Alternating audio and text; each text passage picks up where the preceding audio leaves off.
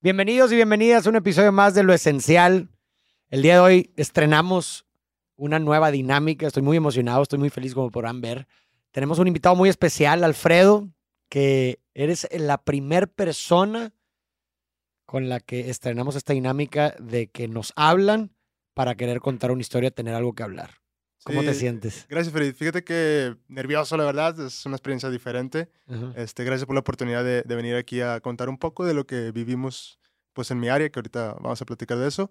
Este, y a ver qué pasa. Estará, estará chido ser el primero, es buena experiencia. Sí, no, hombre, y digo, qué padre que haces algo nuevo. Eh, y digo, siempre le digo a la gente que viene a grabar por primera vez como que sí es natural que te sientes nervioso, pero vas a ver com- conforme vayamos platicando, se te va a incluso olvidar que, que estamos grabando. Entonces, digo, despreocúpate y acuérdate que siempre podemos quitar cosas. La gente no sabe. Nunca vas a ver si quitamos alguna no. cosa y te equivocaste, te pusiste nervioso y no supiste qué decir nunca, nadie se va a dar cuenta. Pero bueno, les cuento brevemente cómo fue la dinámica para que sepan cómo es que llegó Alfredo aquí. Yo hice una convocatoria en mis redes en donde le pedí a la gente que me mandara en una nota de voz de un minuto, porque luego ya ves que de repente Sí, te mandan mandan 10 más. minutos, que me mandaran algo de lo que quisieran platicar, ¿no? Su historia o algo en específico. Y Alfredo fue de los primeros que me escribió y me mandó una nota de voz que la verdad me interesó bastante. Me hablaba sobre, la- so- tú eres enfermero Sí, sí, sí. sí. y, y rápidamente cuando me contaste, digo, cuando escuché tu nota de voz, se me vinieron muchas preguntas en la cabeza de que, wow, o sea, sí ha de ser, sí has de vivir cosas muy interesantes y también el tema que me presentaste del que querías hablar se me hizo bastante interesante. Así que bueno, pues bienvenido a este podcast, esperemos que sea útil para toda la gente. Y pues nada, empecemos, Alfredo, cuéntame un poco cómo llegaste al interés de la enfermería. Fíjate que yo cuando, bueno, eh, siempre he vivido en un pueblo aquí cerca de, de Monterrey. Toda la vida he estado ahí. Ahí estudié primaria, secundaria, la prepa. De hecho, yo estudié prepa eh, en una técnica de alimentos. que no tiene nada que ver con la enfermería, pero ahí nos mandaron a un servicio social, Ok. este, donde fue en un DIF, ahí estuvimos trabajando en el área de rehabilitación. Entonces yo creo Ok. que por ahí entró la, la semillita de contacto con otras personas que padecen alguna, un padecimiento. Eh, posterior a esto, pues nos venimos a Monterrey a, a estudiar. Eh, mi hermano, él quiso estudiar enfermería. Yo, pues, bueno, no tenía tantas, yo iba más por lo de rehabilitación. Pero dije, nada, pues entro. Ya entrando, pues ya fue donde, donde empecé a agarrarle ese sabor a, a ayudar a los demás, ¿verdad? En, en el área de enfermería. O sea, tu hermano y tú son enfermeros los dos. Sí, de hecho está medio raro, pero somos gemelos. Este, mira. entonces sí es como que, mm, eh, pero sí, de hecho, él fue más interesado por un evento que vivió de, de un tío abuelo que lo vio pues morir. Entonces eso le pegó mucho a él de querer poder ayudar a, a personas en ese estado, ¿verdad? Yo la verdad digo, no iba por ese aspecto, pero después pues ya le agarras ese cariño a ayudar Claro. a las personas. ¿Cu- ¿Cuántos años tenía cuando vio morir a su tío? ¿Tío abuelo? Tío dijiste? abuelo. ¿Cuántos años tenía? Este, si no me falla, unos 12, 13.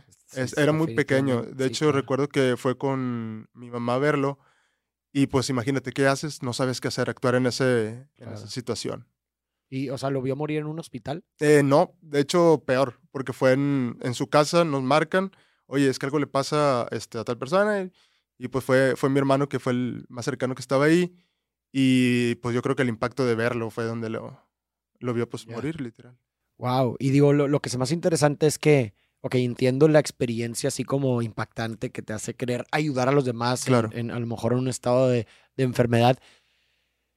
Pero ¿por qué, o sea, de todas las formas en las que hay, qué fue lo que detonó esa? Es que lo quiero hacer a través de la enfermería, ¿me explico? O sea, si es que hubo algo, a lo mejor simplemente... Sí, bueno, en, en mi caso, fíjate que hubo, digo, estaba en, en eso de rehabilitación física, eh, niños que tenían alguna discapacidad motriz, X, y, y me tocó un niño que bateaba mucho para caminar por, por nacimiento, tuvo un- una pues malformación, este, y me tocó estar mucho con él en contacto, entonces el poder ver que ya avanzaba él solo es muy, pues, te alegra, ¿no? Que ya después ya no ocupas ni de ti y él anda para todos lados. Al fin un niño, ¿no? La inocencia no sabe la, la gravedad de, de su problema. Sí, sí, sí. ¿Y de, de qué pueblo me dijiste que eras? Eh, se llama El Álamo, Ah, este, el Álamo, en El Álamo. sí. sí, sí, ya. ¿Y, ¿Y cuánto, o sea, hace cuánto te fue que te viniste acá en Monterrey? Eh, pues ya van seis, como ocho años. Ocho como ocho años, este, que nos vinimos acá pues a estudiar, más que nada porque pues allá no, no hay universidades, ¿verdad? Entonces fue donde pues te cambia la perspectiva de un pueblo chico donde todo es en- todos son primos, todos se conocen, venir a, a Monterrey donde es otro mundo, la verdad. Sí, pues ya completamente diferente. Sí. ¿Y te adaptaste bien? O sea, Sí, pues a fuerza, ¿qué le hacemos? Pues sí, ya, ya. ¿Y vas seguido para allá o no? Eh, sí, de hecho, ahorita vivo allá. Este, ok. ando viviendo allá, pero en, en los estudios y el trabajo, pues tienes que venirte a, pues, acá a la ¿Cuánto metrópolis. haces? Mm, depende. Cuando hay mucho tráfico, una hora, más o menos. Ya, una hora de, solo de ida, ¿no? Y Sí. luego- O sea, cada día haz de cuenta que te vienes una hora y regresas una hora. Exactamente. Órale. Y luego, a ver, o sea, qué, qué interesante se me hace el tema de la enfermería. O sea, me imagino que la pregunta obligada es como, pues ahora tu hermano vio en ese momento a los 12 años a su tío abuelo morir, pero pues bueno, me imagino que ya es algo recurrente, Claro. que ya es algo que te ha pasado durante, pues, todos Toda estos carrera, años en los sí. que has trabajado.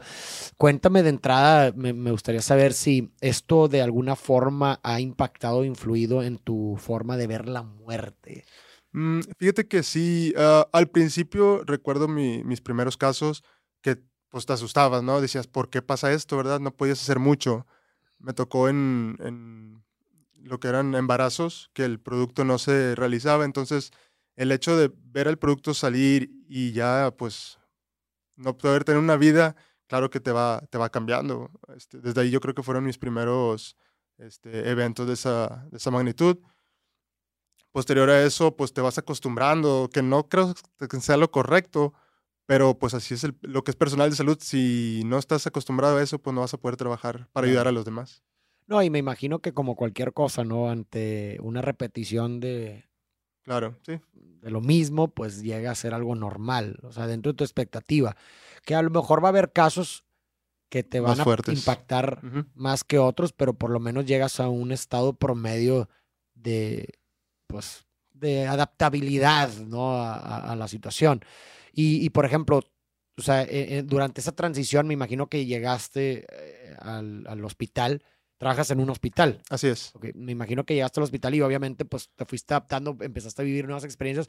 Y en esa transición, por ejemplo, cuéntame qué cosas han cambiado desde que entraste hasta, por ejemplo, ahorita dentro de tu forma de ver la vida, la muerte, la enfermedad, el sufrimiento. ¿Has notado algunos cambios? Eh? Fíjate que, bueno, en, en lo personal, sí, a veces eres un poco más frío, más realista a la situación. Em, me ha tocado que, por ejemplo, hay algún paciente que lo que mandé en, tu, en el audio decía que ya es terminal, o sea, es un paciente que yo, yo sé que no va a tener una salida, este, entonces pues lo ves más frío, obviamente le das ese calor humano que puede quedarle a esa persona, pero al principio, cuando recién empecé, sí era el miedo de, de poder acercarte a una persona que ya se está yendo, ¿verdad? Lo que podía afectarte. Obviamente depende la, la historia eh, o el evento que haya, que haya vivido. Pero ahorita en la actualidad sí me siento muy seguro de, aún así, porque muchos dicen, ah, pues ya, ya se murió, ya pues, literal un pedazo de carne. Y no es el caso, o sea, eh, la historia de él está con las personas, con sus familiares.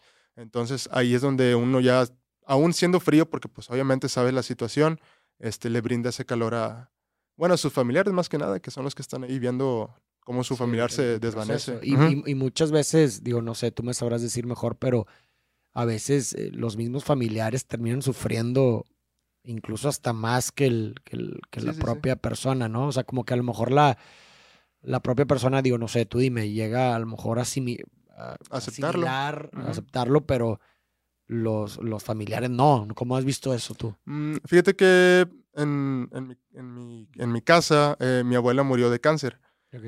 Y ella fue mucho de, de- por lo que me cuentan, porque por la verdad no la conocí, que ella aceptaba su padecimiento. Decía, es que yo tengo cáncer, no me digas que me voy a sanar, dime la realidad y esto es lo que es. Este, y eso ayudó mucho, en mi caso, a- en la familia, a, bueno, a aceptarlo, ¿no? Pero hay casos que el familiar está muy negado, muy negado y, y la sufre, la sufre muy feo, la verdad. Eso me interesa, o sea, dentro de todo lo que has visto tú, ¿cuáles han sido las formas de afrontar? Porque, digo, yo, yo ahorita, para que también te des un contexto, yo ahorita estoy estudiando, estoy terminando, ya me voy a graduar, el siguiente semestre eh, de psicología y mi campo de especialización es psicología de la salud con obviamente un, y, y un con campo flexible en clínica, ¿no? Entonces tengo tanto la salud como clínica. Ya. Y la psicología y la salud, pues es la aplicación de la psicología en el campo de la salud, ¿no? Y precisamente, por ejemplo, en estos casos en donde eh, hay personas, no sé, un, un ejemplo de una persona que le, le- le dan un diagnóstico de una enfermedad, digamos, algo crónico, pues bueno, eso repercute en su estado emocional, incluso también la forma en la que lo afronta, pues repercute también en, en- en su, estado de- en su estado emocional, en su malestar emocional. Entonces, me, la- el otro día justo estaba viendo un artículo, leyendo sobre las formas de afrontar de una persona que ha tenido un diagnóstico de, crónico, lo que sea. Y, las formas de afrontar pues tienen un impacto en la calidad de vida de la enfermedad, ¿no? Porque podemos desglosar dos tipos de calidad de vida, ¿no? El calidad de vida general, pero también un- una calidad de vida dentro de la enfermedad, ¿no? O sea, es decir, pues bueno, ya no, quizás ya mi enfermedad es, es terminal, pero bueno, eso no, eso, eso no quiere decir que no pueda tener un cierto tipo de calidad de vida dentro de esa enfermedad, ¿no? Hay, incluso hay un espectro, ¿no? Entre Sí. mejor y peor. Entonces, ¿tú cómo has visto? Mi pregunta es, ¿cómo has visto tú que han sido las formas de afrontar que más promueven el malestar emocional por el diagnóstico? O sea, ¿qué es lo que hace una persona ante su diagnóstico que hace que le vaya peor y qué es lo que hace que una persona eh, le vaya mejor? Mira, fíjate que en, en caso de, en, en mi caso, que, que son pacientes por un accidente vial, moto o algo, eh, casi siempre va a ser obviamente el apoyo de la familia.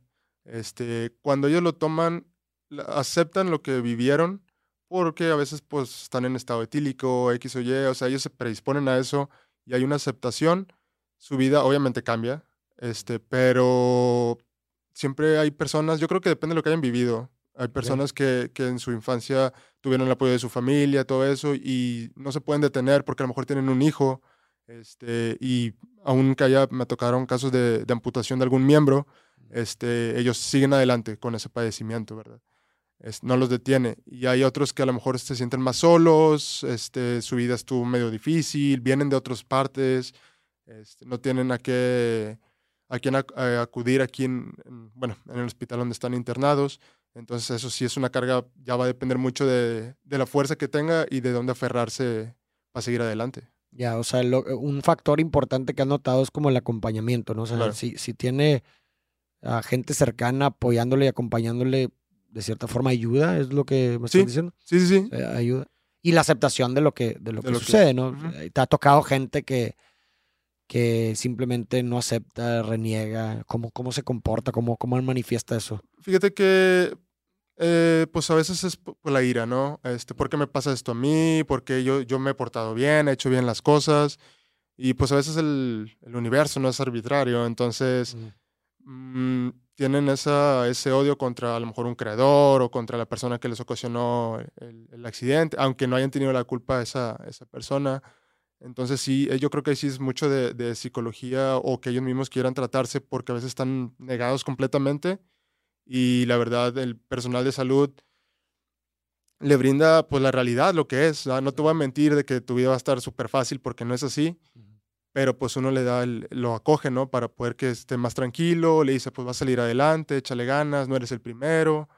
Y digo, hay, hay personas yo creo que por lo que han vivido o la situación que vivieron, que no, sí ocuparían más a lo mejor una ayuda psicológica o algo más. Claro, es ahí donde entra a lo mejor alguien, un psicólogo de la salud, Exactamente. a intervenir, ¿no? Al- A, a apoyar.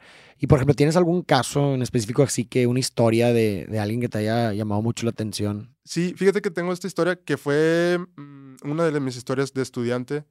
Este, de una, era una pareja de amigos, hombre y mujer. Yo no sé si eran novios o iban a ser novios o había una atracción, pero ellos se vienen de, de otro estado a vivir a- aquí a, a Nuevo León con el fin de, pues, iniciar una vida, ¿no? Porque donde vivían, por lo que se lee en, el historial, no era muy fácil, ¿no?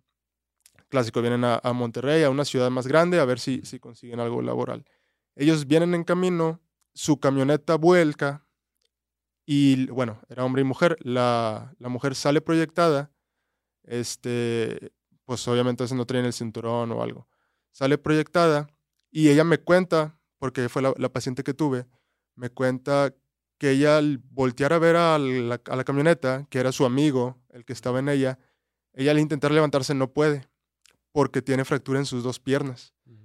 Intenta apoyarse, fractura en sus dos piernas y en uno de sus brazos. Entonces, estar en medio de la nada, en una carretera donde no hay nada, es literal por tu supervivencia, ¿no? Sí. Entonces busca ella arrastrarse a la camioneta, a ir con su amigo, pero por desgracia eh, la camioneta se incendia.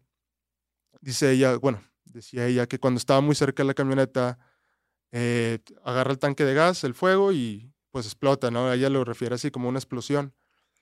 Posterior a esto, dice que ella ya no recuerda nada, lo más recuerda estar en el hospital con quemaduras del 75% de su cuerpo, 80%, o sea, son, son demasiadas.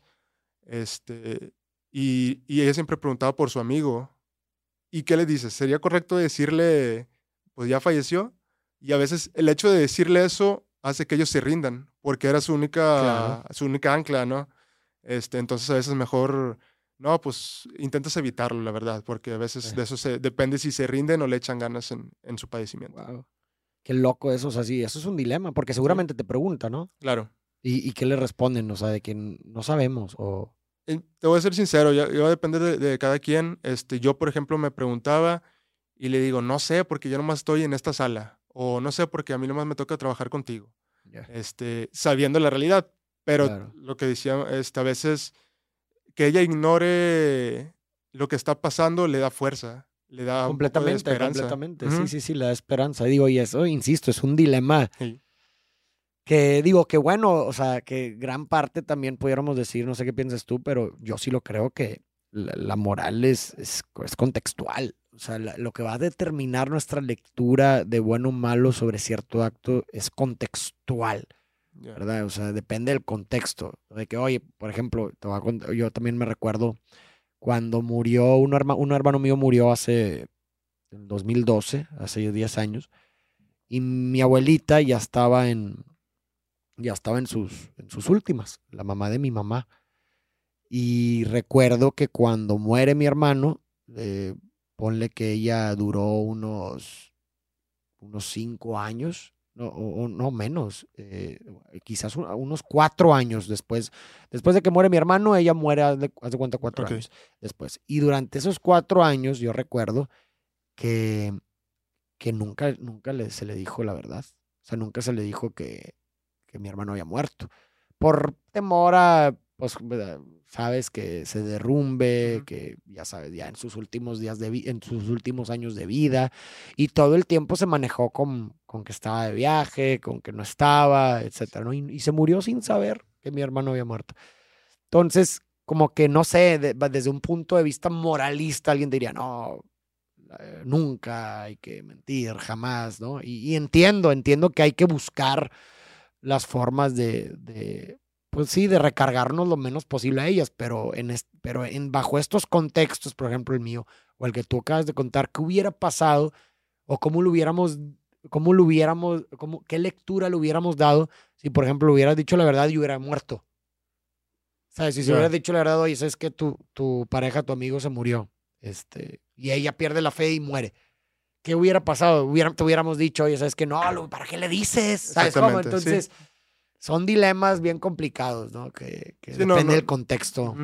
Sí, fíjate que en un caso parecido era, no, obviamente no me dicen nombres, pero mamá e hija, este, en un, también fue de quemaduras, este, área laboral de ellas, se incendia su, su local, eh, obviamente también quemaduras completas del cuerpo, en la cara, o sea, de hecho la, la, ma- la madre, este, completamente la cara cubierta, la hija también, completamente, pero la hija se recupera más joven, se recupera más rápido.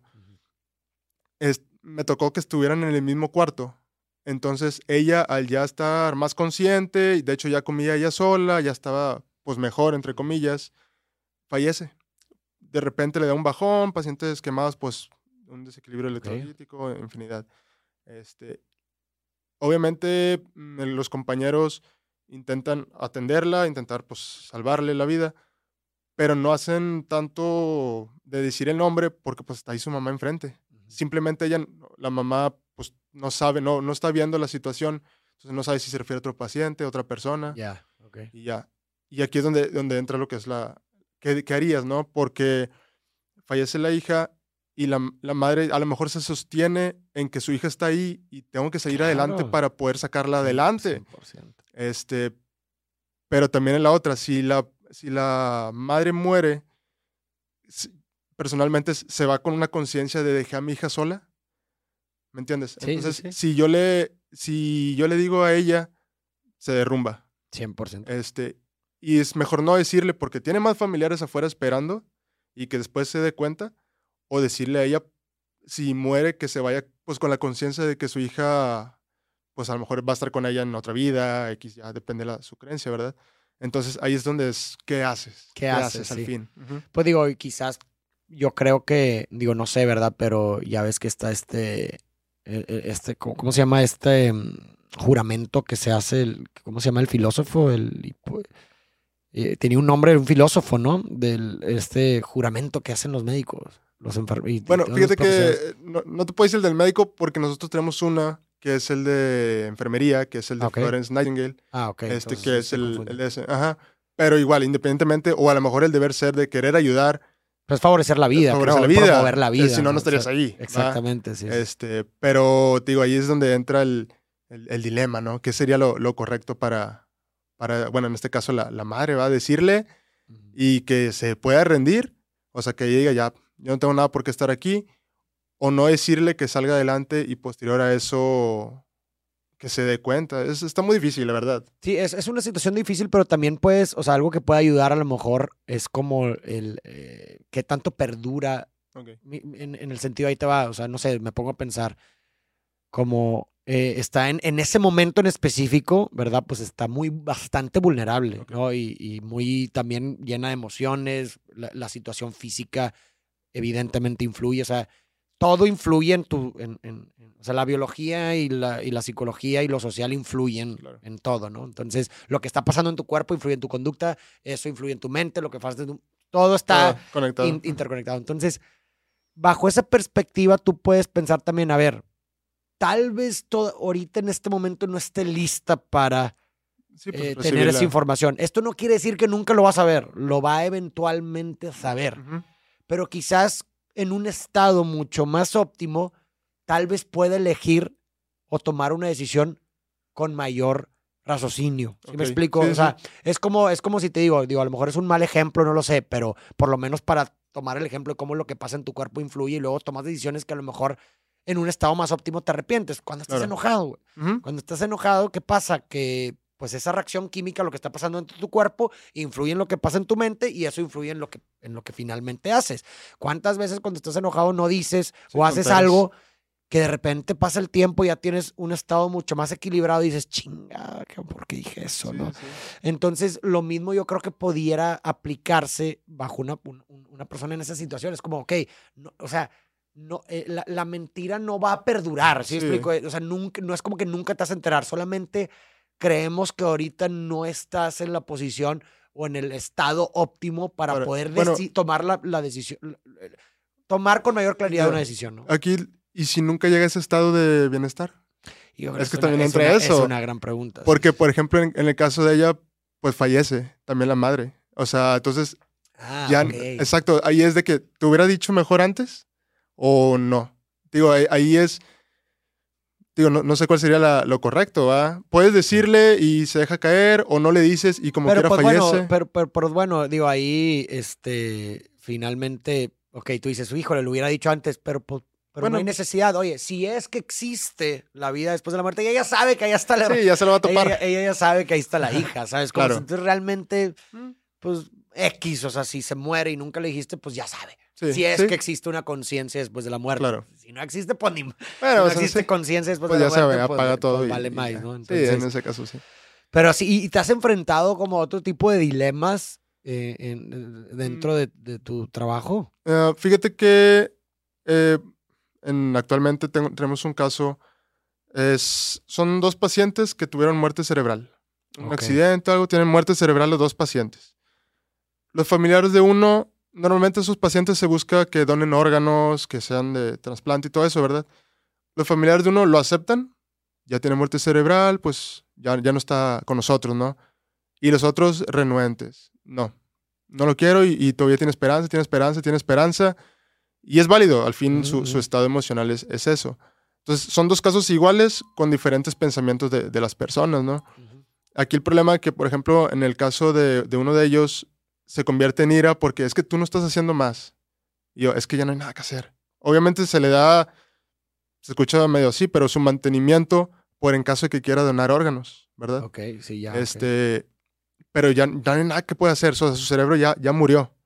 El problema es que a veces entran los familiares, a lo que voy, la, la ignorancia, ¿no? Les da esa esperanza, porque entran los familiares, ven un monitor donde late su corazón, está vivo. Ok, Y no es el caso, ese es un medicamento que está haciendo que lata. Este, o por ejemplo, tiene su ventilador, está respirando.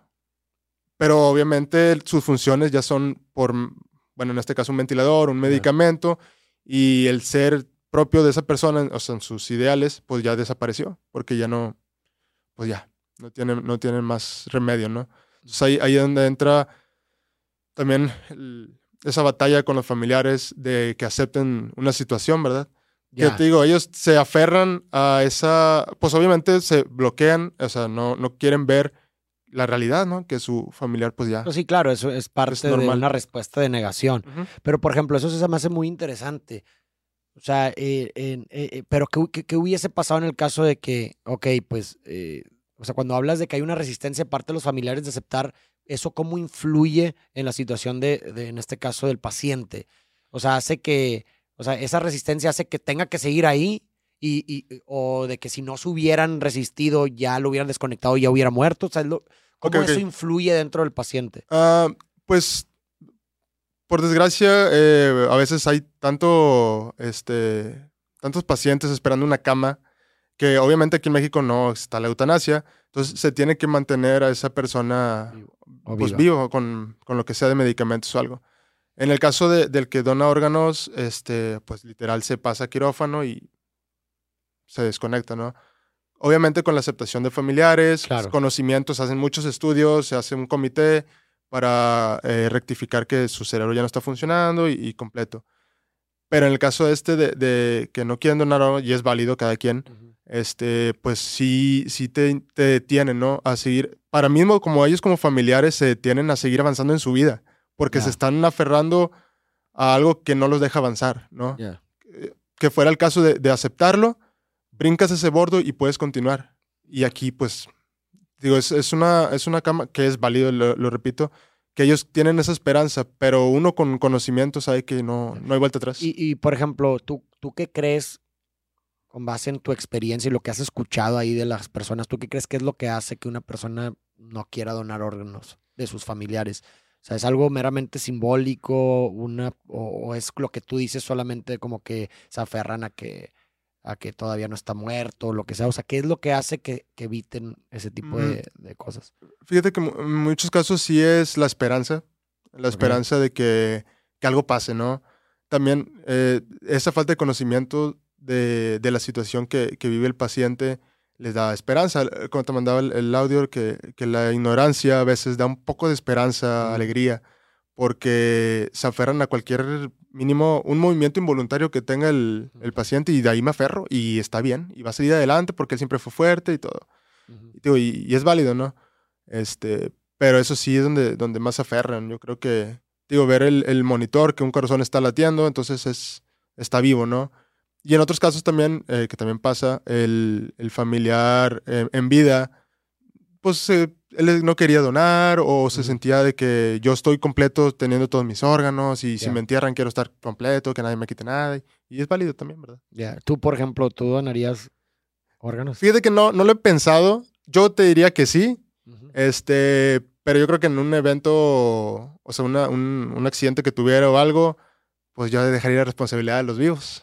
¿Verdad? Porque pues, yo ya, Sí. yo ya no sé, a lo mejor yo sí quería y mis familiares se niegan y pues yo, ¿cómo le hago para decirles que Claro. sí? Ujú. Total. ¿Y y a- te ha tocado algún paciente que haya muerto y haya regresado?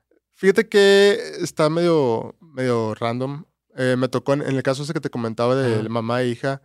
Este, ya la mamá estaba decaída, ya estaba bajando su frecuencia cardíaca. Literal, llega a cero. Y fue como que, bueno, a lo que sigue, ¿no? Pues a, a prepararla, todo eso. Y volvió a agarrar. Volvió a agarrar trazo cardíaco.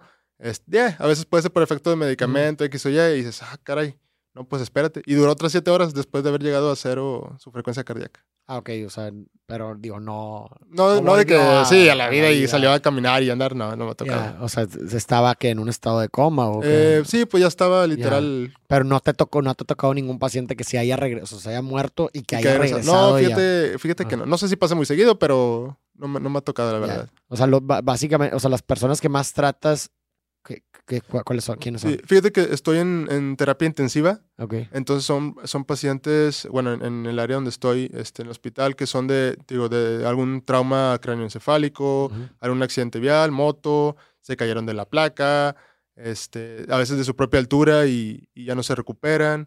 Eh, hay pacientes quemados, les cayó un barandal, infinidad de cosas, pero más traumáticas, ¿no? De, de algún externo que afecta el cuerpo.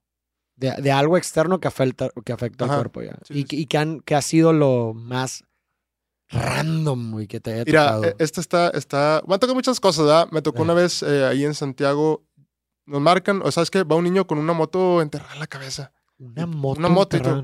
Pues, pues bueno, ¿va? Entonces nos preparamos. Llega el niño y literal, era una moto de juguete y traía llantitas a los lados Ajá, y una llantita se, se cayó. Entonces ok. queda más el, el palito donde estaba la llantita y la traía encajada. Ay, Eh, obviamente el estrés de todos hace que el niño llore y todo eso. ¿va? Eh, Ahí se, se inmoviliza y, y se manda pues, a hospital, ¿verdad? claro. Es- ese fue uno de, de los casos. Y uno que sonó mucho en Monterrey, que a lo mejor lo, lo puedes este, recordar, fue un niño que se amputó un brazo Caray, este, con una lavadora. ¿Cómo? Nosotros creemos que es una de las lavadoras antiguas que hacían espuma y se salía todo y todo eso. Las nuevas, pues, ¿no? Pero no- nos marcan y nos dicen, ¿sabes qué? Va un niño con una amputación de brazo, ah, prepárense. Se acerca todo el personal, salen médicos, sale cirugía plástica, todos van a entrar. Y la verdad en el ambiente se siente el estrés, ¿no? De que, oye, es que es un niño. Sí, un claro. niño y te, se siente en el ambiente el estrés y todavía ni llega. Entonces de repente estamos esperando, ah, esperamos que sonara la, la ambulancia para poder estar, de, ya llegó. Pero de repente no suena nada y entra el niño. Tranquilo el niño, sin llorar, sin sangre, vendado. Obviamente entra con los paramédicos y no- me acuerdo que nos dijo el, el pediatra, dice, ¿sabes qué? Todos tranquilos. Porque si el niño está tranquilo, no pasa nada. Obviamente por su... No, pues no ve la magnitud, ¿no? Claro, no Este, no dudo que no tenga dolor, pero yo creo que hay un bloqueo de, de esa sensación, ¿no? De dolor. Entonces entra el niño y todos tranquilos. Ya muchos se fueron porque dijeron, ¿sabes qué? Va a sentir la presión de toda la gente y, y va a salir peor. Este, obviamente el- su bracito no lo traen en una bolsa y todo eso. Este, y, y eso también fue como que esperarías otra cosa, ¿no? Que al fin la inocencia, ¿no? De los niños, a lo mejor no, no ve la, la magnitud. Y a veces, digo, yo tengo un, dicho que he escuchado mucho que dice que siempre seamos como niños, ¿no? Porque hay muchas cosas que prefiero ser inocente y no sufrirlo, este, a vivir muy frío y que te pegue gacho en tu vida. Sí, es, es- eso, ese fenómeno es bien curioso. Yo recuerdo ahorita que lo mencionas cuando estuve con Leiva, es un artista, y lo estuvimos entrevistando. Leiva no ve un ojo, lo perdió también. Y lo mismo, o sea, él contaba en esa experiencia, ahí está el video por si lo quieren ver, que efectivamente él estaba como si nada. Es más, hasta decía, ah, pues no, pues tengo otro, ¿sabes? O sea, Ok. oh, sí recuerdo, ¿no? Que en, en el elevador le, a un enfermero, no sé Ajá, le dijo, ¿verdad? Sí, como que todo, pro- como que algo preocupado le dijo el enfermero. O, ah, no, no, el enfermero fue el que le El dijo, que no, dijo, no te preocupes, no, tienes dos. tienes dos. Y como que, ah, pues sí, cierto, ¿no? Y como que todo muy, muy tranquilo, ¿no? Claro. Y, y, por ejemplo, eso de, de- me imagino que te han llegado personas que, han- que pierden miembros, ¿no? Sí, sí, sí, Muchas. sí. O sea, eh, ¿cómo han respondido ante eso? O sea, agarrando de comparación, el, el- por ejemplo, el caso de Leiva, que, el- que es como, ah, bueno, pues no. O sea, ¿hay alguna diferencia entre cuando pierden algo que tienen dos cosas a que cuando pierden algo que nada más tenían una? Eh, Ok, ok. Este, fíjate que normalmente pues pierden un dedo, dos dedos, de que Ajá. estaban trabajando y se lo, se lo echaron. Eh, yo creo que en ese momento no, no ven la, igual las personas adultas no, no vemos la, lo que te puede influir en la vida Ok. después. Entonces no, no están tan centrados, ¿no? Ahorita es, es que me está sangrando la mano. Y es porque no están centrados en que perdiste un dedo, ¿va? este, y en eso a lo mejor son cosas mínimas que obviamente sirven, pero se, te acoplas más rápido, ¿no? ya, sí, exacto. Este, exacto. Tengo, tengo un caso de, de una, una joven este, que yo le seguí el contacto. Ella, un tumor en su pierna, lo amputan. Y yo recuerdo ella, su llanto es una. ¿Cuántos tiene? 16, 17 años, Ok. si no me falla. un llanto, era un llanto, pues es que ya no voy a hacer nada. Ya no voy a poder salir con mis amigos, no voy- obviamente pues va iniciando su vida y su pensar es ya no voy a poder hacer, si me voy a casar voy a andar sin un pie y le afectó mucho, la verdad. ¿Cuántos años dijiste? 17, Es que estás 17. en la Es que es- época, sí, de que- de todo. Sí, de tus grupos sociales. No, y de hecho recuerdo, eh, nos, nos- cada quien su, su situación y es válido, que su novio, porque tenía novia en ese momento, eh, posterior a eso la, la deja. No. Entonces tú dices, ay, qué Pues difícil. refuerza su inseguridad. Exactamente. Y también es, pero entiendo la postura del novio. O sea, digo, al fin es, es- son, es un amor juvenil, ¿no? O sea, no, no. sí, son 16, ¿qué dijiste? 16, Sí, 17 16 años. O sea, Sí. no. Nace, no, no, estás casado, no tienes sí, hijos, no tienes. No sabes si vas a seguir con esa persona, aunque estuviera Claro, completa, total. ¿no? Este, pero pues obviamente le pega más. Le pega más, este, y ya, pues imagínate, ¿no? Ya, bloqueo total. Yo le digo, no, va a salir adelante, échale. De hecho, ella sigo con- en contacto con ella. Este, ya después le, le mando eh, WhatsApp y todo, y me responde de que no, pues ya estoy más tranquila. Obviamente fue con un psicólogo y todo esto. Ya también de jugando me dice, ya me salgo a hacer carreritas en la plaza, en su silla de ruedas. Este, y, y ya se puso a trabajar y ve que, que te puedes adaptar, ¿no? Si hubieras nacido, si hubieras nacido sin un miembro, yo creo que tu vida es- siempre ha sido así, entonces no, no hay problema. Sí, no tienes pero- con qué compararlo. Exactamente. Es la y, y el hecho de, de perderlo, pues, es de adaptarse, ¿no? Entonces, en el caso de ella, pues siguió adelante y, y, de hecho hace como tres días le mandé mensaje este, y estaba trabajando en un, este, como en un Oxxo, en un puesto, Ya. una tienda. Este, y así adelante, y dices, bueno, ella, aún siendo joven, que sabes que tu vida va a cambiar completamente, este, sí le, pues sigue adelante, ¿no? Obviamente con, con tratamiento psicológico. Claro, y qué raro eso que dices, creo que nos pasa mucho y, y en cualquier área, ¿no? Esta idea de, de que como que eh, creemos o nos imaginamos que una situación que, pues bueno, que parece ser adversa, la imaginamos como más adversa de lo que va a ser. Ok, sí. Como que somos muy malos para predecir Es que el si- impacto negativo de las cosas, Si- ¿no? Siempre, eh, siempre nos va mal y por el estado es que es lo peor. Y me tocó en... en- tenemos un, un perro que se llamaba Bruno. Ujú. Este, a él tuvo una fractura en su pie y vamos a, con el veterinario y nos dice, ¿sabes qué? Vamos a... Hay que amputarle la pierna porque perdió hueso. No, pues se nos derrumbó el corazón y todo, pobrecito, ¿va? Y luego vamos con otro veterinario, le toman otros estudios y dice, es que tiene cáncer y tiene metástasis. No, pues prefería mil veces cortarle el pie a tener que dormirlo, ¿va? Claro. Entonces digo, a veces una situación es horrible, pero siempre va a haber algo, pues, peor. Sí, ¿no? Y, y a veces la situación que estamos imaginando no es tan Sí, sí, grave sí. como la pensamos, ¿no? Yo creo que eso, o sea, no sé, algo que me llevó a esta historia que mencionas de esta chica es como espérate a enfrentar la situación y luego ya haces tu lectura. Ok. ¿Sabes cómo? Sí, o sea, sí. eh, finalmente, un, o sea, la idea siempre cuando se contrasta con la realidad hay una discrepancia y vas adaptando la idea a la realidad ya con la experiencia, ¿no? Normalmente Claro. es así. Oye, va a estar bien difícil el juego, pero espérate, ah, empieza el juego y es, ah, no estaba tan difícil como pensé. O no, hombre, está mucho, o sea, sí me explico, siempre cuando, siempre la experiencia, eh, la experiencia modifica la idea, ¿me explico? Mm, Sí, sí. Entonces, en este sentido, o sea, la- eh, creo que algo que, que me enseña esta historia es eso, de que, oye, pues si, si, si proyectas que algo va a ser sumamente difícil, mejor espérate, no te hagas ideas y enfrenta la situación y luego ya qué ideas. Claro. ¿verdad? Porque muchas veces nos, esa, esa idea nos paraliza y termina, imagínate que esta chica pobrecilla nunca hubiera a lo mejor llevado, pues me imagino que llevas un- una especie de tratamiento posterior, ¿no? De rehabilitación, de adaptarte, etcétera, que porque pues estaba negada de que la situación no iba a poder, pues, y luego nunca hubiera mejorado su calidad de vida, ¿sabes? Sí, sí, sí. Se, se, se estanca, ¿no? A veces pueden decir que es que ya hasta que llegué y ay, no puedo hacer nada más. Y Exacto. no, hay, hay mucha gente, me tocó en, en- en natación que había una de Paralímpicos y nos hacía garras. O sea, no movía las piernas y Wow. nos hacía garras. Entonces, digo, no, no es, um, eh, digo, obviamente nadie quiere eso, pero si te pasa, pues bueno, acéptalo e intenta superarlo. Puede ser mejor que infinidad de personas que están bien, ¿no? Entre comillas. Sí. Eso es algo que siempre me ha volado la cabeza. O sea, es- esos fenómenos que, que manifiestan una capacidad adaptativa impresionante del Claro. ser humano, como en los casos que mencionas, que de repente, oye, eh, un- estaba viendo el otro día un video de, de una persona que no puede ver, un ciego que, que aprendió a andar en, en patinete y, le- y anda saltando y le dices, wow, no, estos, o, o personas que, que a lo mejor incluso no pueden mover las piernas y se mueven de, Sí, sí, Sí, sí. o sea, es algo que me parece impresionante. ¿Tú has, has visto, te ha tocado trabajar con alguna persona que haya tenido una transformación de esas, así muy tangible, que haya perdido algo y, Y que de repente eh, pues adaptó a su vida, pero de forma extraordinaria. Ya, fíjate que me ha tocado, creo que también depende la, la etapa en la que vivan esa situación, porque si fuera, no sé, alguien de 70 años, a lo mejor ya no tiene Sí. mucho que, que pelear, ¿verdad? Este, jóvenes, eh, pues sí, siempre hay pues una vida por delante, ¿no? Digo, en el caso de, de esta, de esta chava, que ella siguió contacto con ella, pues hizo infinidad de cosas. Yo me acuerdo que yo le conté para tranquilizarla, ¿vale? Le cuento sus historias propias, este, y vio unas fotos donde me aventé de paracaídas y todo. Y le digo, es que tú también puedes hacer eso. O sea, no, te- no tiene por qué detenerte. Simplemente es acepta la situación, échale ganas. No eres la primera ni la única. ¿va? O sea, vamos a, a trabajar en, en esto y, y vamos a salir adelante.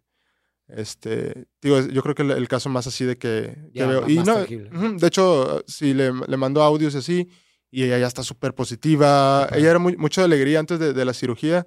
Obviamente, en, la- en posterior a la cirugía se deprime, que es pues, normal.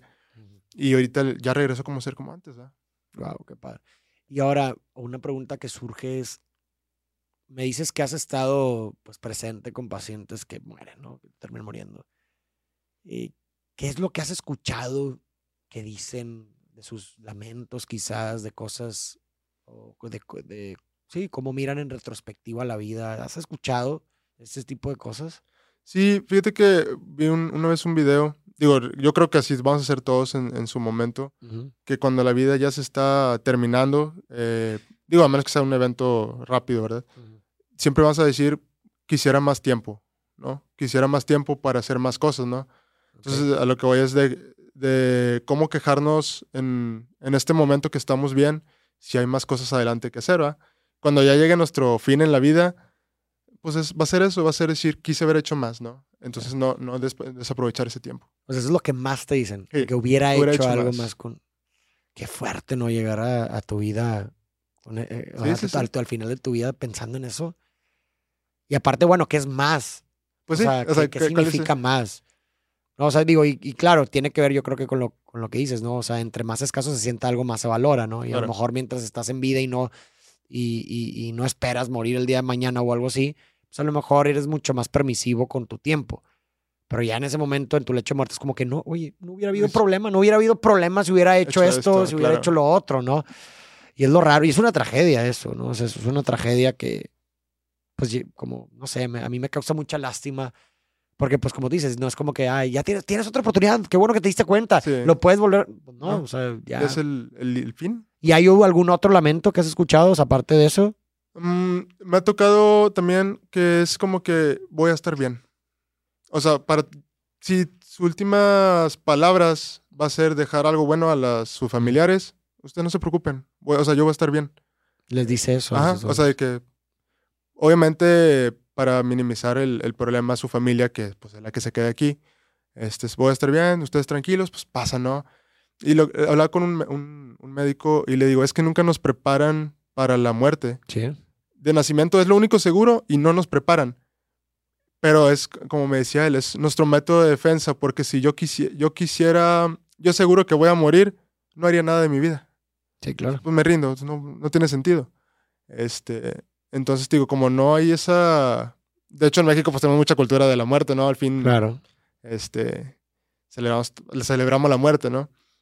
Entonces, sí, sí es eso de, de tranquilizar a sus familiares, ¿no? O sea, "Ah, no pasa nada, o sea, digo, a los que son creyentes o tienen alguna fe, alguna, que hay una vida después de la muerte, este, pues los veo ya, ¿no? Ya, ¿Y tú qué crees en ese aspecto? O sea, ¿crees en, en la vida después de la muerte? Eh, fíjate que yo sí, quiero creer en eso, ¿no? Quiero creer, yo creo que al final de la, de la vida sí podía darme tranquilidad, este, saber que voy a estar con mi familia posterior a, a mi muerte, ¿va? En su momento, cuando ellos también fallezcan. Si no es el caso, pues ya. Se apagaron los focos, ya no, no recuerdo nada. Sí. Este, pero te digo, al final de la vida yo creo que sí, sí sería más tranquilo de, de mi parte saber que voy a volver a verlos, ¿no? Sí, pues yo creo que de todos, ¿no? O sea, finalmente es como de esas cosas que pues preferimos creer, ¿no? Claro, para, sí. para que tenga sentido el estar aquí, el haber pasado por aquí.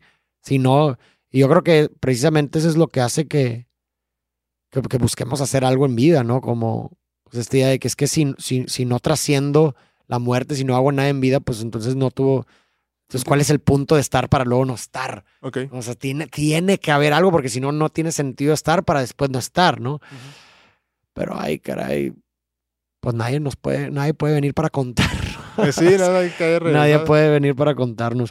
¿Y te, te has presenciado algún, una especie, no sé, digo, crees en milagros así de que suceden?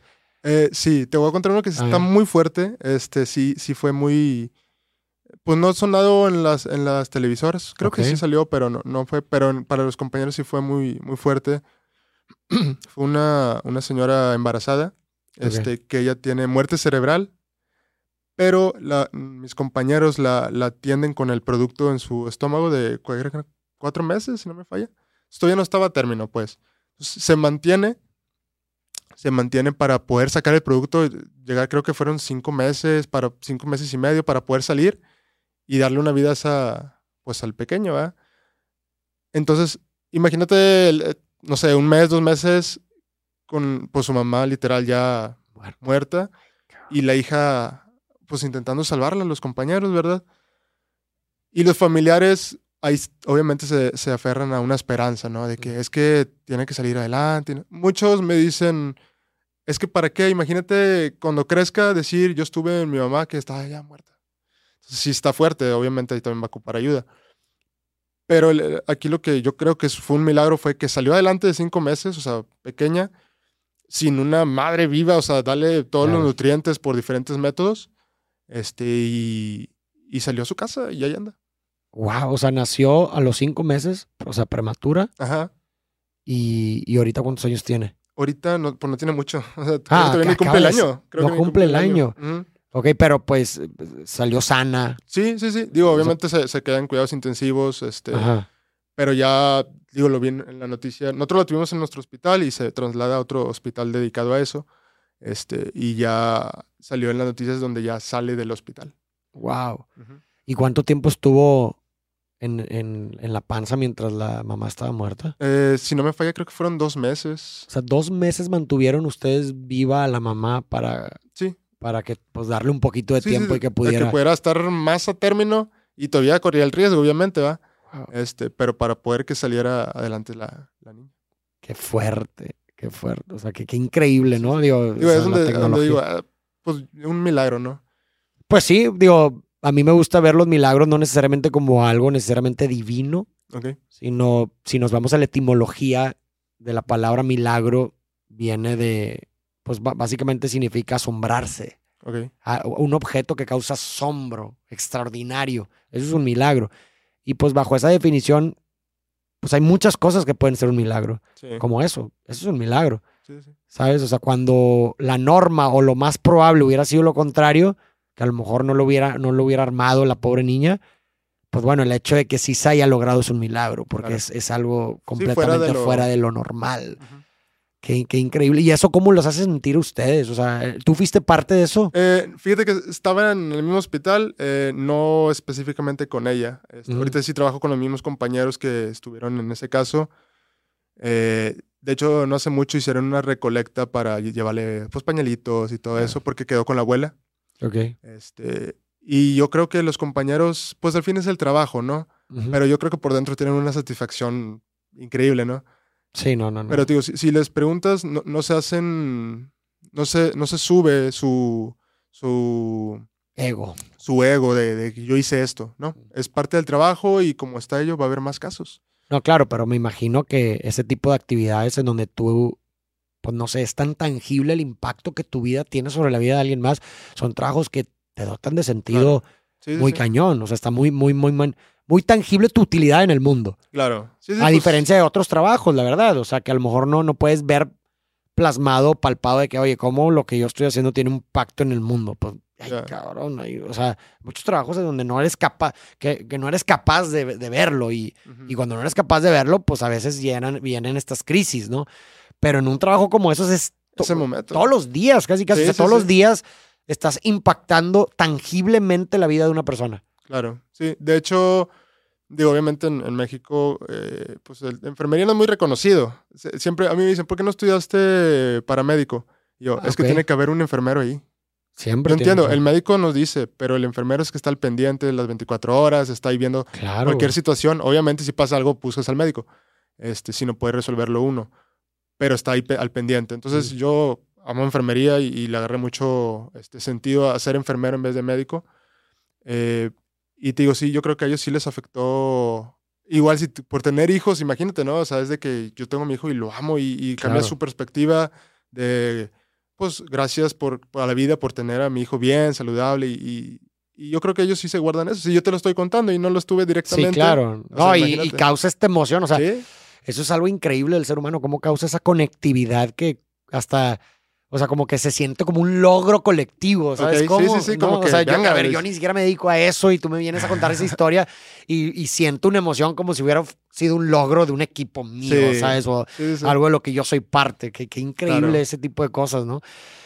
Y también te quería preguntar, que ahorita que mencionas esto de, de que muchas veces te dicen, oye, ¿por qué no estudiaste esta otra cosa? ¿Qué, qué, qué estigmas hay en la... eh, hay más bien estigmas alrededor de la profesión del enfermero? O sea, ¿tú haces, sabes de algún estigma que hay, Mm, que la pues, gente tiene? siempre eh, minimizan la carrera porque me ha tocado muchos que son los bañas al paciente, es lo único que haces. Bañar al paciente, es todo lo que, lo que te diga. Y no, hay infinidad de, pues, enfermero de, eh, de quirófano, este, enfermero en terapia intensiva, especialistas en, en pediatría, eh, en psicología, oncología. Es una rama muy grande. Lo más que siempre lo minimizan como que es el enfermero, se dedica a poner inyecciones. Y es como que, espérate, hago infinidad de cosas más que esas. 100%. Y me imagino que también, pues, tú forjas de cierta forma, el enfermero forja una relación con el paciente. A diferencia del médico que queda, que viene y checa bla, bla, y se Sí, va. eso, Digo, sí. que, a ver, pues ok, cada quien su rol. Claro, claro, claro. Pero, y digo, en, en psicología lo sabemos, eh, que gran parte de lo que va a determinar el, el logro o el éxito de una intervención terapéutica, em, hablando en psicoterapia, por ejemplo, es la relación terapéutica. Independientemente incluso del sistema teórico. O sea, es la relación terapéutica. Una relación forjada en la aceptación, en que la persona no se siente juzgada, etc. Digo, estoy hablando Claro. en el caso de la psicoterapia.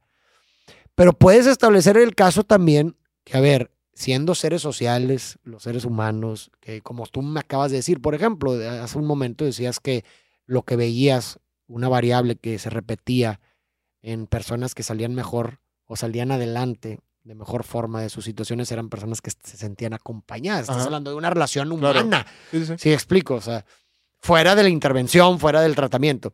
Entonces, en, en- en el rol que ustedes desempeñan, pues quieras que no, a lo mejor no tangiblemente, pero de forma muy directa, Claro. el, la relación que ustedes construyen con los pacientes puede ser determinante para su, igual de determinante incluso, y a lo mejor es bárbaro lo que voy a decir y muy radical, pero a lo mejor igual de determinante que un tratamiento. Sí, sí, sí. Sí, de hecho, mm, yo creo que muchos se sienten, dale un buen trato, o sea, que ellos se sientan cómodos. Me tocaron pacientes que se, ya se iban a ir a su domicilio y no querían, porque afuera la sufrían más. Ándale. Este, entonces, esa persona se sentía, pues, con compañía, llegaba, ¿cómo está, doña tal? O sea, se sentía con amigos casi. Este, ya tenía ahí su, su familia y el hecho de, de salir de- del hospital lo regresaba a lo mejor a su realidad, ¿no? Y, y sí me tocó que, que lloraban de que no quiero, es que no, quiero irme. manches, a ese grado. Ajá, ima- imagínate la, pues tienes que irte, ¿no? No, no te puedes quedar aquí con nosotros. Claro, ¿verdad? claro. Totalmente. Este, obviamente siempre hay un- una raya de, de profesionalismo. sí, porque sí, sí, claro. Si no, a veces se ganchan y es un batallar, la verdad. Eh, Hay, hay pacientes que son muy demandantes y no nomás te tengo a ti, tengo otros 14. Entonces, sí, sí hay que poner la raya, pero siempre darles ese, ese calor a, a ellos. ¿Te ha tocado, ahorita me puse a pensar en ese aspecto de la relación, ¿te ha tocado a lo mejor un trato que a lo mejor con una persona, un paciente fue en un inicio un poco hostil? Porque me imagino que te has Claro. enfrentado a ese tipo de, Sí. de personas que, digo, que no es algo personal, pero por la situación, por el diagnóstico, por la realidad, pues, pues en alguien se tienen que descargar y a veces pues la uno. terminas llevando tú. ¿Te ha tocado eh, ese, ese tipo de trato? Uno, y, y si ese trato en alguna ocasión se fue transformando hasta de hostilidad a amabilidad ya después de que, de que estuviste Eh, tú. sí, fíjate que pasa muy seguido. Eh, a veces pasa digo, yo estoy en un hospital público, eh, que vienen de algún hospital privado, que obviamente, y que bueno, tienen la oportunidad y tienen atención más personalizada. Llegas a un hospital donde a veces no podemos estar tan al pendiente tuyo. Entonces ahí es donde ellos, es que no me está haciendo caso. Y yo, es que no es que no quiera hacerte caso, es que tengo más pacientes y hay unos más graves. Y tú, por suerte, estás bien, ¿verdad? Pero pues obviamente vienen de, de- de estar en, en un privado, X, y, y quieren ese trato. Me tocó una vez, llegó el paciente recién llegado, se tiene que poner una vía venosa para ponerle medicamentos. Y es que me dolió. Y yo, pues es que es un piquete. Va a doler, es, es normal. Eh, y llegan muy, este, pues muy, de que cualquier cosita los enciende. Entonces ya, pues, uno personalmente se aguanta. A veces tienes que aguantarte. Quisiera decirle infinidad de cosas, pero tienes que aguantarte. Y la vas llevando, la vas llevando. Este, y posterior a eso ya entonces te dan las gracias. Oh, vas a ser mi enfermero. No, no me toca contigo. Ah, ¿quién va a estar? Y, o sea, va cambiando su, su pensar, pero pues obviamente conforme al trato. ¿va? Sí, conforme ya te van calando y ven Ajá. que pues a lo mejor Sí, tú eres buena O onda. iban viendo que hay más trabajo, que a veces no. Y eso que mencionas es más interesante. O sea, ¿tú, tú has trabajado también en, en lugares privados o solamente en, en- ahorita en público? Fíjate que me ha tocado más en público. Sí trabajo en privado, pero como prácticas. Ya, y, y eso me interesa. O sea, que han notado diferencias entre pues tratar personas en una pues, en un lugar público y en un lugar privado. Ujú. Fíjate que en privado, pues obviamente te pueden, entre comillas, exigir. Están pagando por el servicio, ¿no? Una cantidad a lo mejor más grande, ¿no? Pero ahí sí tienes que ser, es muy, muy ético, ¿no? Tienes que ser muy profesional. Cualquier detallito ellos te pueden decir y el regaño va a ser uno. Entonces sí tienes que estar muy alerta de todo lo que haces. No, no, literal no tienes margen de error. Porque le- le- a lo mejor le das una inyección y te falló la vena y le das otra y es que me picó dos veces. Y es que no, a veces no es culpa de uno, a veces por X o Y está difícil canalizarlo, ¿no? Ponerle un, un acceso venoso. Este, y en lo que es público, pues tienes un poquito, la gente a veces es más humilde, pues no tiene para pagar un privado, vienen de rancherías, vienen de lugares más tranquilos. Entonces dice, pues yo tengo seguro, ya, ya es ganancia. Antes no, nadie me atendía, ahora pues pueden estar aquí, entonces ellos son más aceptables y obviamente cambia muchas cosas, ¿no? Eh, a veces le das un plato de, de comida, o sea, su, su horario, y ellos son agradecidos, a lo mejor afuera comían puro, no Sí, sé, claro. un arroz y esto es lo que tenían para comprar y ahora ya les das variedad. Entonces ellos están agradecidos y en, en particular pues creo que es más de... Al contrario, de que, ay, y no, y pues a veces, ay, la comida del hospital. exacto. Como que lo contrario, ¿no? Exacto. Wow, qué, y, y ahora te, no sé, me pongo a pensar en, en personas que a lo mejor muchas veces tienen miedo a, pues sí, o, o- o le temen o están nerviosos porque van a tener algún procedimiento o alguna intervención, una operación o lo así. Tú como enfermero y con toda tu experiencia, ¿qué le pudieras decir a un joven o una joven o una persona que a lo mejor va a tener un procedimiento pronto y está un poco nervioso o nerviosa? ¿Qué le dirías? Mira, yo les diría que obviamente depende de la situación, pero es, es inevitable, ¿no? Hay cosas que no podemos cambiar, que sí nos van a afectar en nuestras vidas, pero a lo mejor es la única opción que tenemos para seguir avanzando, este, esa cirugía. O posterior a, a- si no se realiza, a lo mejor vas a tener más perjudicial nuestra vida, vas a batallar más. Entonces, eh, acéptalo, tranquilízate, eh, haz lo que te gusta, relájate, todo va a salir bien. Este, y pues no, pues nomás échale ganas. sea, no- a veces no hay tantas opciones, es lo más de, Claro. de, de aceptar la, la situación y, y darle. y darles. Y para ti, Alfredo, ¿qué, qué, qué- qué sigue para ti? ¿Cuáles, ¿Cuáles son tus metas? ¿A dónde quieres llegar? Ok, ah, fíjate que, por ejemplo, ahorita estoy, digo, como es enfermero especialista en terapia. eh, como todo, yo creo que llegar a una jefatura. Ok. Pero hay, y es válido, hay personas que se quedan aquí porque estás en trato con el paciente. Si a mí me, me enamora estar ayudando a la gente, a lo mejor en un puesto administrativo ya no vas a tener ese contacto. Ah, es verdad. Entonces, ahí- y es válido que se queden ahí. A veces dicen, no, es que tienes que subir lo más alto posible. Pues sí, pero alguien tiene que quedarse aquí para seguir ayudando directamente a, la- a las personas, ¿verdad? Entonces, digo, yo, yo sí me gustaría, pero yo creo que ya en un futuro. ya en un muy- futuro. O sea, ahorita estás bien, estás Sí, contento donde estás. alegre, trabajando, los compañeros estamos bien. Este, obviamente ayudas a, ves que se recupera un paciente y te sientes satisfecho, hiciste bien las cosas. Pues bueno, ¿algo más que quisieras agregar, Alfredo? que compartirle a la gente. Sí, fíjense que, bueno, tenía una frase que estuve ahí Ujú. viendo. Y a veces la vida te pone retos, este, te pone obstáculos. En este caso, pues, a lo mejor una enfermedad, un accidente. Pero hice una frase que un avión para ir en, eh, para poder volar alto tiene que ir en contra del viento. Y estando arriba verás hermosos paisajes. Entonces, en este caso, la vida te va a poner retos, trabas, acéptalas y utilízalas para poder ver más allá de lo que sigue. Excelente. Pues bueno, Alfredo, muchísimas gracias. Gracias a ti, Farid. Eh, qué interesante el- todas las historias que nos contaste. Y pues nada, espero que a la gente le haya gustado. Déjenos sus comentarios. Y pues nos vemos en el siguiente episodio. Gracias.